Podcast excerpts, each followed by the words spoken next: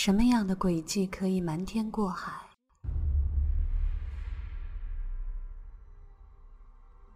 什么样的现场会让你毛骨悚然？什么样的情节会让你坐立难安？什么样的故事会让你意犹未尽？嘘，听 Catherine，听推理悬疑。听众朋友们好，我是 Catherine，这里是你收听到的来自于 Catherine 为你播讲的推理悬疑。今天要为大家讲的故事来自于美国推理小说作家 Ellery Queen 的《希腊棺材之谜》。嗯，Catherine 往期的作品都可以在 QQ 群三七三七一九三七九，或者是苹果播客搜索“推理悬疑”。当然，你还有另外一个方式可以联系到我本人，那就是新浪微博的布达佩斯洛伊。好了，我们开始今天的推理悬疑故事吧。上下全裹住，我看不见此人的脸。我并没有一直盯着 Albert，不知道那个人是从哪儿冒出来的。可是我看见他之后，就到前台去打听他的房间号码，然后就跟着 Albert 和那个同伴一起上了楼。我在三楼的走廊当中，盼望等那个人走之后，我就能进去跟 Albert 谈谈。谈判之后，我就可以马上离开。你一直盯着三幺四房间的房门吗？Ellery 追问。嗯，说不上盯不盯，不过我怀疑 Albert 那个同伴是在我没注意的时候溜走的。我等了一会儿，就走到三幺四的房门口敲敲门。稍微过了一会儿，Albert 才来给我开门。房间里已经没人了。是啊。Albert 没有提到过刚才来的客人，我猜想这人必定是他在旅馆里认识的。在我进来之前，在我等候在外面的时候，这个人就已经走了。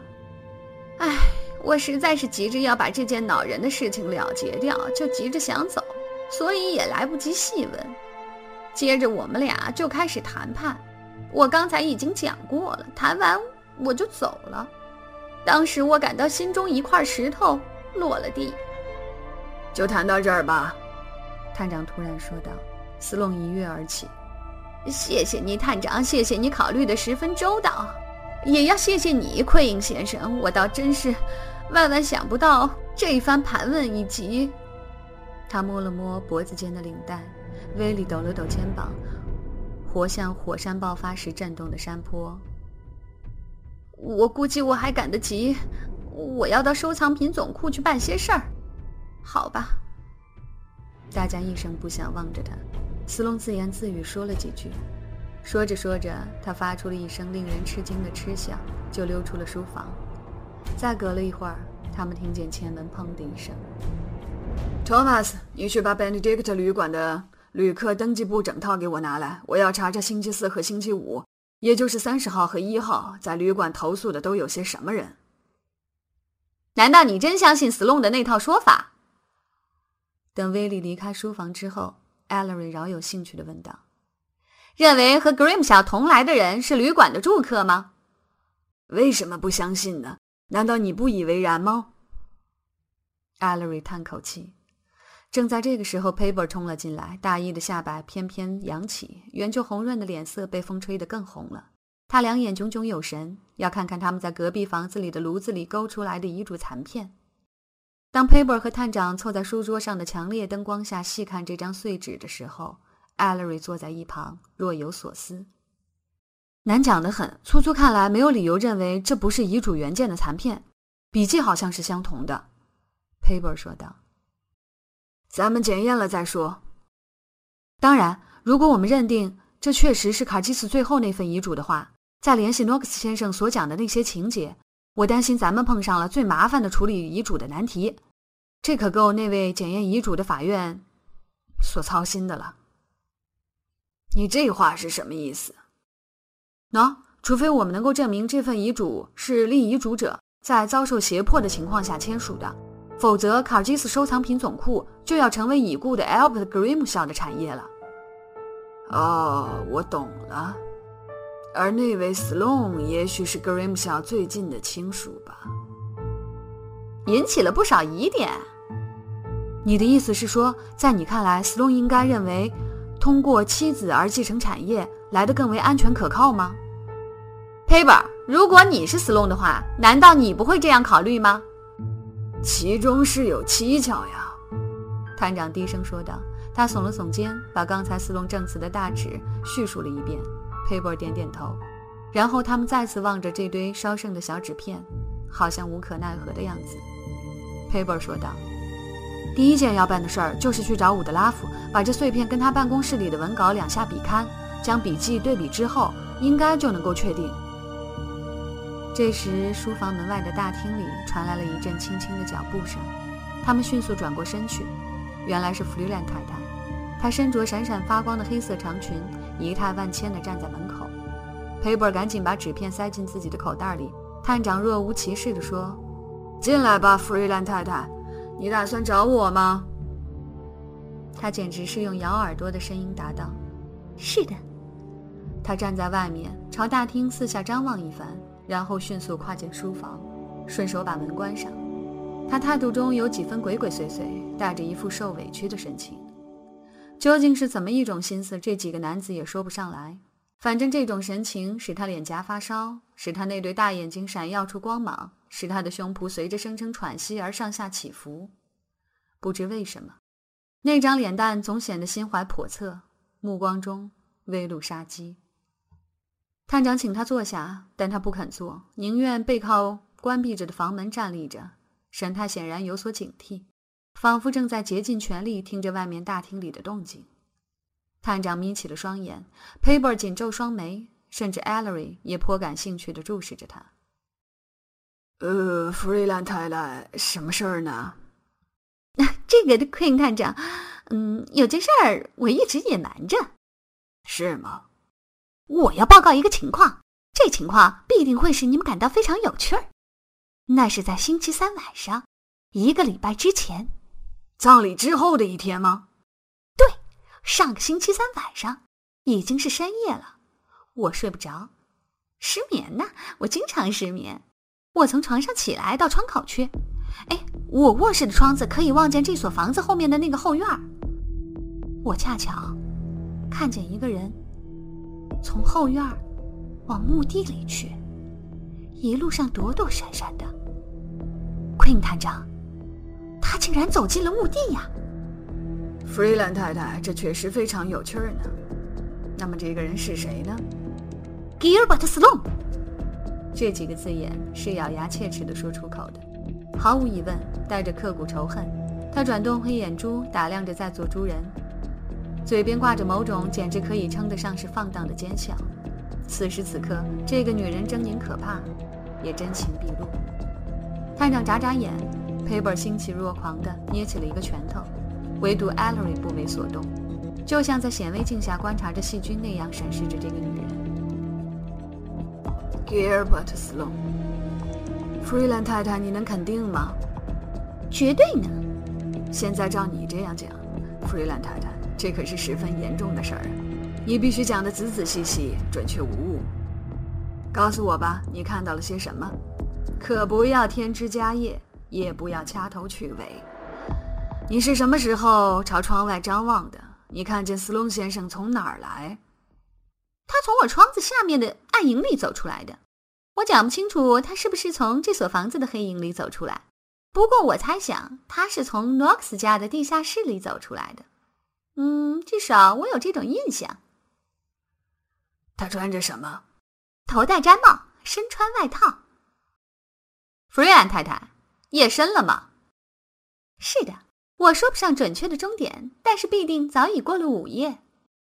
后院一片漆黑，深更半夜的。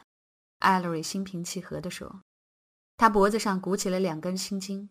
哈，我明白你的意思。你认为我并不知道这人是谁？可是我告诉你，正是他。弗瑞兰太太，你真看清他的脸了吗？没有，我没看清。但是那的确是 Gilbert Sloan，在任何地方，在任何时间，在任何情况下，我都能认出他来。那么，一旦有必要的话，你肯起誓，那天晚上你的确看见过 Gilbert Sloan 从后院走到墓地里去吗？是的，我愿意起誓。在他消失在墓地之后，你仍然站在窗口吗？佩伯尔问道。对，过了约莫二十分钟，他又出现了。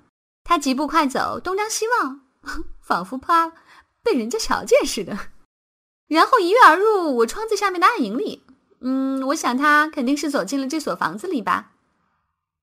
你还看见别的什么情况吗？天哪，这还不够吗？当你第一次瞧见他走进墓地的时候，弗瑞兰太太，他可带着什么东西吗？没有。探长转过身去，不愿被人看出自己失望的神色。艾勒瑞悠悠然的问道：“弗瑞兰太太，这样一件大事儿，你为什么之前一直不来报告呢？”他再次望着他，从他那种超然洒脱、通情达理又带点尖酸刻薄的口吻里，听出了他心存疑虑。我认为这并不是什么要紧事儿啊，哈！可是这确实是要紧事儿啊，夫人太太。嗯，那我直到现在才想起来嘛。哼，弗瑞兰太太，你全讲完了吗？嗯，讲完了。那么，请你别把这事儿告诉任何人。现在你可以走了。他仿佛是身体内部的铁架子一下子松掉了，僵劲儿顿失，突然显出一副老态。他慢吞吞地向门口走去，一面低声地说道：“嗯，那么你对这事儿打算怎么处理呢？”“你现在请走吧，弗瑞兰太太。”他懒洋洋地扭动了门把手，头也不回走了出去。探长把门关上，然后奇特的像洗手似的搓着双手。“好吧，别开生面啊！听起来这女的讲的是实话呀。事情现在看起来……”应该看得出，这位太太实际上并没有看见那位先生的面容。你认为她在撒谎吗？我认为她自以为所讲的是全部事实。女性的心理就是那么的微妙。不过你总得承认，很有可能那人就是斯隆，对吗？嗯，不错。有一件事儿，咱们应该马上进行，那就是上楼去搜一搜 Sloan 先生的房间。我很赞成这个意见。来嘛，艾尔。艾尔瑞叹息一声。跟着探长和佩伯尔离开了书房，好像并不抱有多大的希望。当进入连廊的时候，他们瞥见了德尔菲娜·斯隆纤瘦的身形在大厅前匆匆走过，一面朝身后张望，脸涨得通红。他走进了客厅，就把门关上了。探长止步不前：“他别是在偷听啊！”他吃惊地说道，然后摇了摇头，沿着连廊走向楼梯。一行人以他为首上了楼。上的楼来，老探长站住了，四下望望，就沿着楼梯的围栏朝着左手走去。他敲敲门，弗瑞兰太太应声而出：“劳您驾了，太太，请您到楼下客厅里去，设法把斯隆太太稳住，直到我们回来。”他使了个眼色，弗瑞兰太太屏住呼吸，点点头。他把自家房门关上，就往楼下奔去。至少咱们不会受到打扰了。来吧，小伙子。楼上斯隆夫妇所住的那套房共有两间房间，一间起居室，一间卧室。艾勒瑞不屑于参加搜查，他袖手旁观，看探长和佩伯尔查抄卧室，看他们翻箱倒柜。探长十分细心周到，什么都不放过。他不惜委屈自己的老膝，匍匐着掀起地毯检视一番。他敲打墙壁，探查小套间的内部，可是什么也查不出。没有任何一件，无论是他或是 Paper 认为值得再看第二眼的东西。于是他们再回到起居室，打算彻彻底底翻找一遍。Allery 靠在墙上，冷眼看着。他从自己烟盒内找出一支烟，往两片嘴唇间一塞，划了一根火柴，随即又把火熄了，没去点烟。这儿可不是吸烟之地。他把烟卷和燃烧过的火柴都小心翼翼地装进了口袋里。眼看快一事无成、毫无收获时，却有了发现。那位非常具有刨根问底精神的 Paper 在房间角落里鼓捣出一张镂刻着花纹的旧桌子，每一格抽屉他都翻过，找不出什么有价值的东西来。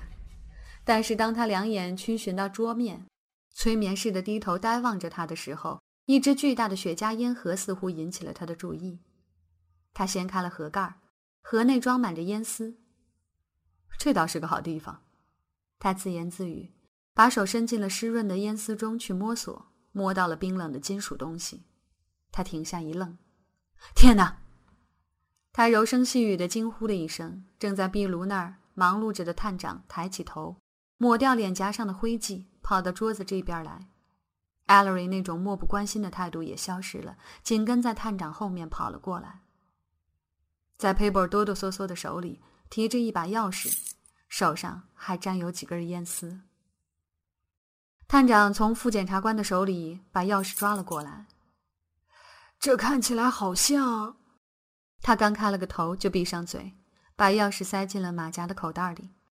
我认为这足够了，佩伯，咱们可以走了。如果不出我所料，要是能够开启那个地方，那可真有好戏可瞧了。这一行人干净利落地离开了起居室，到了楼下，他们碰见了威利警官。我派了个人到贝尼迪克特旅馆去调取了旅客登记簿，呃，现在应该来了吧？如今不用了，托马斯。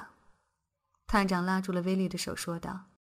老头子四下望望，见走廊中空无一人，他就从马甲口袋里掏出钥匙，按在威利掌心里，附在警官耳旁，低声说了几句。威利点点头。就从大厅迈步走出前门，片刻之后，已经离开了这所房子。好吧，诸位，看来货真价实，咱们到书房里去等一等。他率领 Ellery 和 Paper 进入了书房。他站在房门那儿，把门留着小小的一条缝隙，大家一声不响，静候着。忽然间，老头子敞开了房门，猛地一拉，把威利拖了进来。他立刻把门关紧。威利满脸堆笑，一望而知是不虚此行。怎么，托马斯？怎么了？正是这把钥匙，一点不错。哈，我的天！从斯隆的雪茄烟盒里搜出来的钥匙，可以开诺克斯那所空房子地下室的门。老头子喳喳唧唧的，如同一只上了年纪的知更鸟。威利在这紧闭着的门内背门而立，活像一头乌鹰，目光闪闪，佩伯仿佛一只跳跃着的麻雀。而 Ellery 呢？不难想象，就好似一只通体黑羽、默不作声的阴郁沉闷的乌鸦。钥匙的事儿说明了两个情况，我来学学你的腔调吧。我的儿啊，它说明了最强烈的抱有偷窃遗嘱动机的英属 Gilbert Sloan，他藏着一枚复制的钥匙，能够开启地下室的门。该地下室内发现了遗嘱的残片，这就意味着。他必定就是那个在炉子里销毁遗嘱的人。你们想想看，葬礼那天，他从这书房靠墙的保险箱里偷到了遗嘱，就别出心裁地塞进了棺材，说不定根本就没把铁盒打开过。到了星期三或者星期四的夜里，重又取了出来。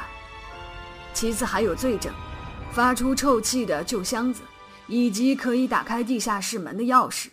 证实了格瑞姆小的尸体在埋进卡尔基斯棺材之前是藏在那儿的。隔壁那个空无一物的地下室，确实是个万无一失的地点呢。天哪，我真替瑞特海瑟他真是个废物，居然会没发现炉子里的那张碎纸片。事情看来引人入胜了，十分引人入胜。我显然应该办一件事儿，我应该马上去找伍德拉夫，拿这张烧剩的纸片去跟他办公室里的副本对比一下。就可以确定这个残片是真的了。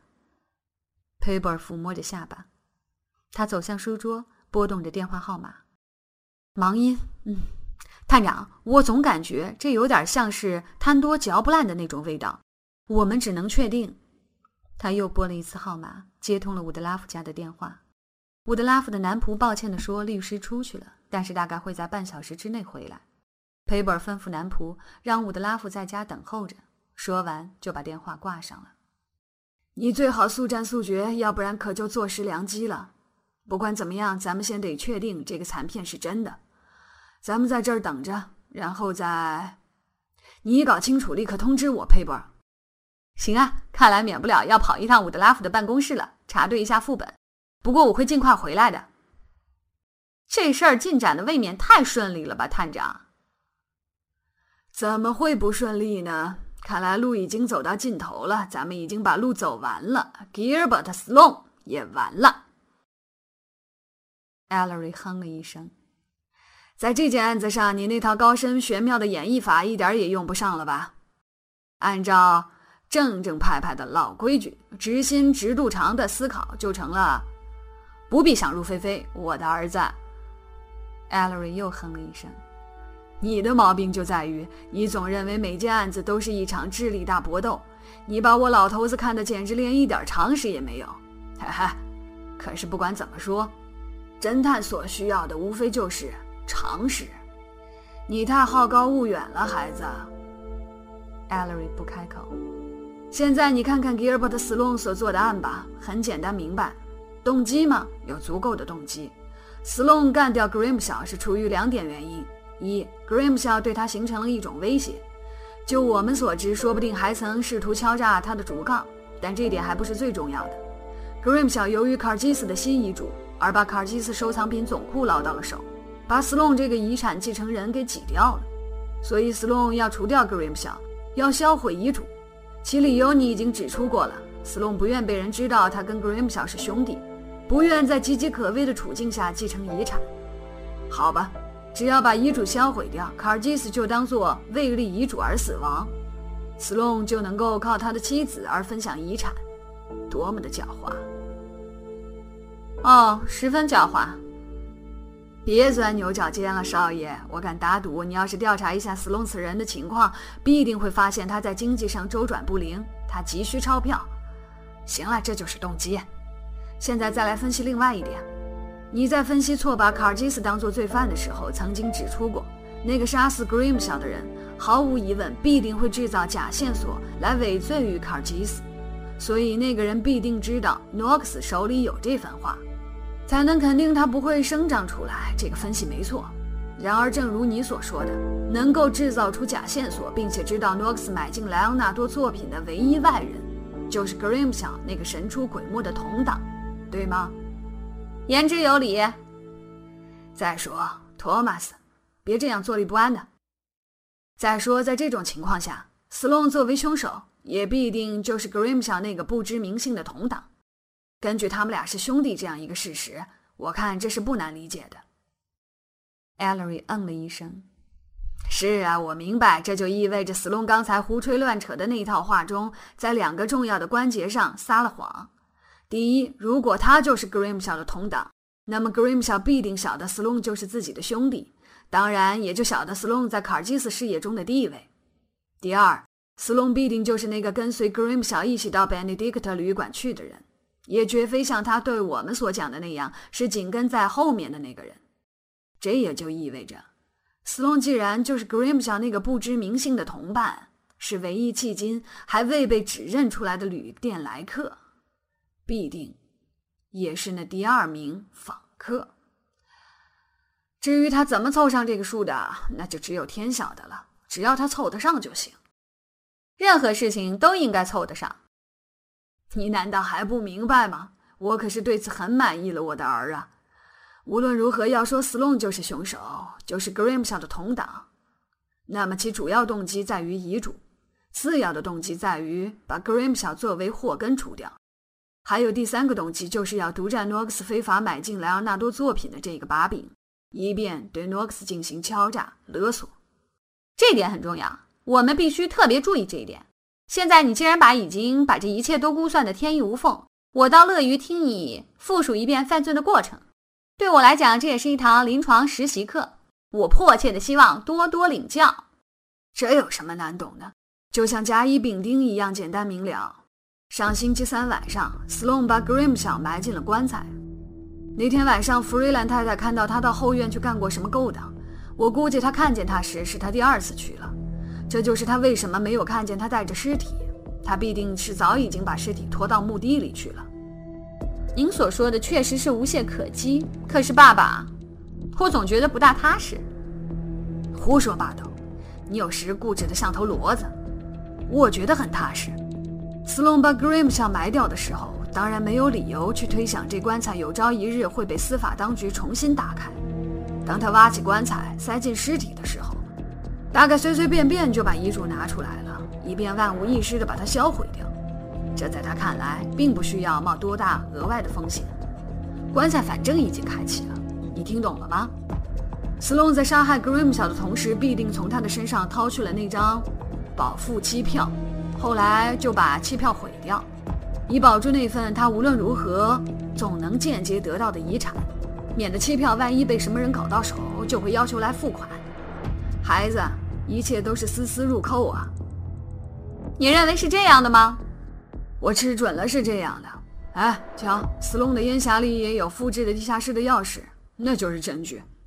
隔壁炉子里有烧剩的遗嘱残片，那也是证据。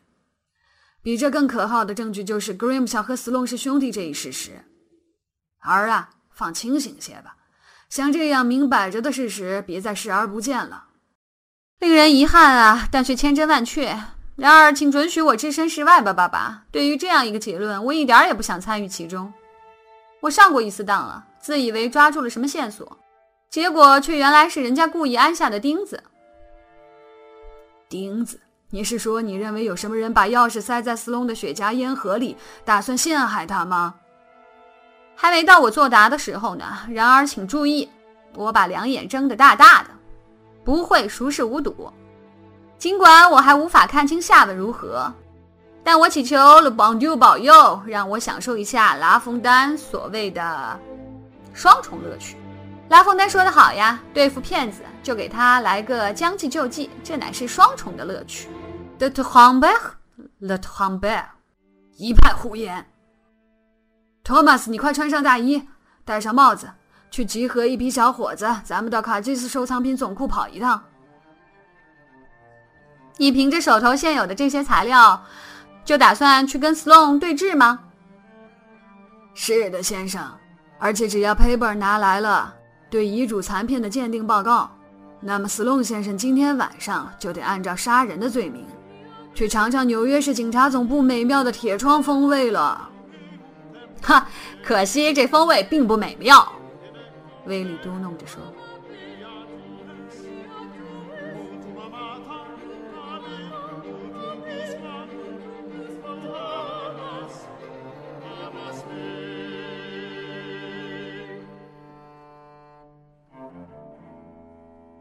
一切真的像探长所描述的那样，凶手就是 Gilbert Sloan 吗？那个在烟盒里发现的钥匙，真的是 Sloan 打开 Knox 家地下室门的一把钥匙吗？好了，让我们下周再来听听 Allery 的分析吧。拜拜。